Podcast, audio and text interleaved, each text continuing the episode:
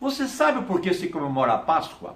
No antigo Egito, os hebreus estavam escravizados, passando por grandes sofrimentos. Deus escolheu Moisés para tirar seu povo dessa situação e lançou dez pragas sobre os egípcios, até que os hebreus conseguiram fugir para o deserto.